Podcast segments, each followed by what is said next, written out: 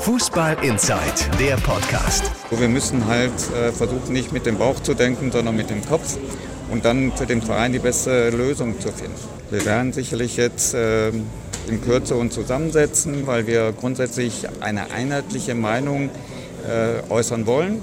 Wir werden mit den Gremien sprechen, mit den Mitgliedern, um dann auch eine Meinung zu treffen, die Bestand hat, die vor allen Dingen von allen mitgetragen wird und dann unter der Voraussetzung, dass wir die bestmögliche Lösung für den Verein finden. Der Vorstandsvorsitzende des MSV Duisburg, Ingo Wald, lässt sich also noch alle Möglichkeiten offen. Für mich gibt es aber leider nur eine Möglichkeit.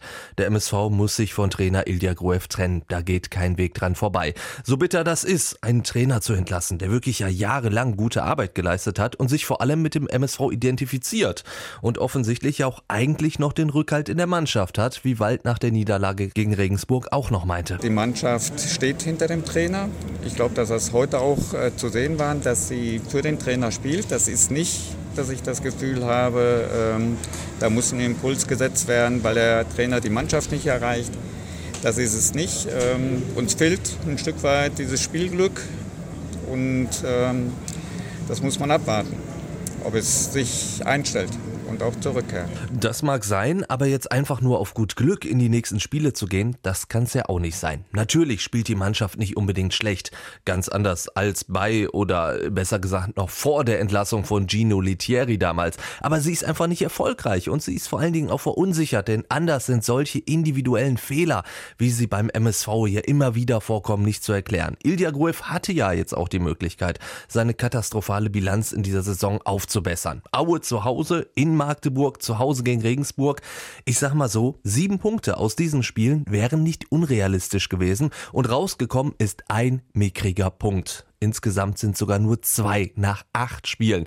Das ist viel zu wenig. Also ein stets Bemühte reicht da einfach nicht aus. Zumal die Mannschaft ja durchaus offenbart, dass sie mehr drauf hat, dass mehr in ihr schlummert, das aber irgendwie rausgekitzelt werden muss und das scheint Ilya Gruev nicht mehr zu schaffen. Heißt, ein neuer Impuls, sprich ein neuer Trainer muss meines Erachtens her.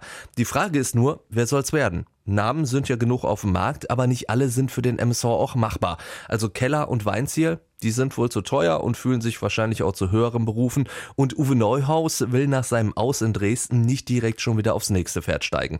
Und so scheint es sich irgendwie dann doch auf drei mögliche Kandidaten zu beschränken. Bernd Hollerbach, wäre einer. Und der war nicht nur bei der Niederlage gegen Regensburg im Stadion.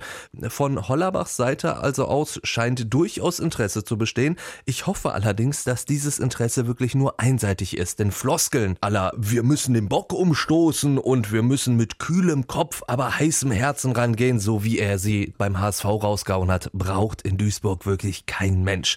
Auch eine Rückholaktion von Costa Runjaic würde ich persönlich schwierig finden. Klar können Runjaic und Grilic wirklich sehr, sehr gut miteinander und ja, seine erste Zeit beim MSV war ja durchaus halbwegs erfolgreich, aber danach hat Runjaic sowohl in Lautern als auch bei 1860 ja nicht wirklich geliefert.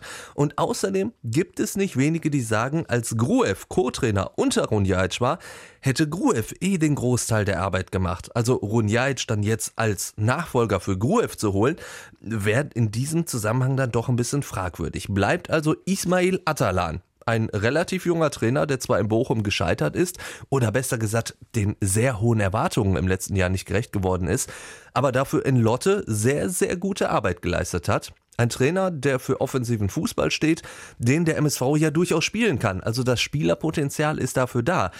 Die Frage ist nur, wird das denn auch wirklich machen?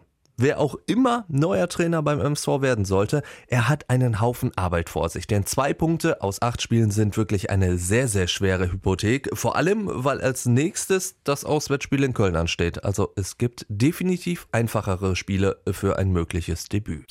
Fußball Inside, der Podcast. Noch mehr Fußball gibt's in unserem Webchannel Dein Fußballradio auf radioplayer.de.